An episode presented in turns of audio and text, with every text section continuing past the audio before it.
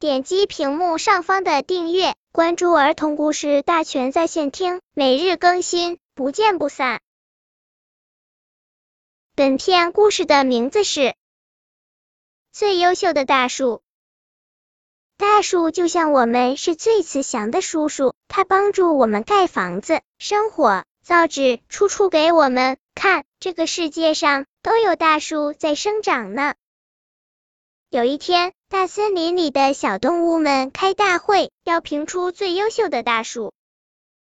大黑熊说：“我觉得啊，还是大松树最棒了。不论环境多么艰苦，它都会坚强的生长。”小动物们给予了松树热烈的掌声。可是，一只坐在高大的漆漆木上的斑鸠却说：“我还是更喜欢漆木，它干燥却不会开裂。”水浸不坏，可以用来制作家具、容器、门窗，还可以用来烧炭。大家听了漆木的优点，都竖起了大拇指。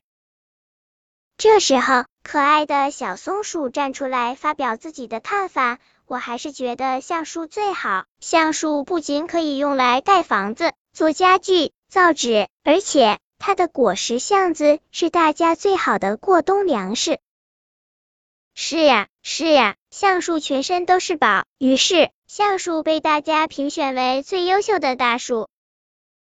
你看，冬天快到了，大家都忙着捡橡子去了。本篇故事就到这里，喜欢我的朋友可以点击屏幕上方的订阅，每日更新，不见不散。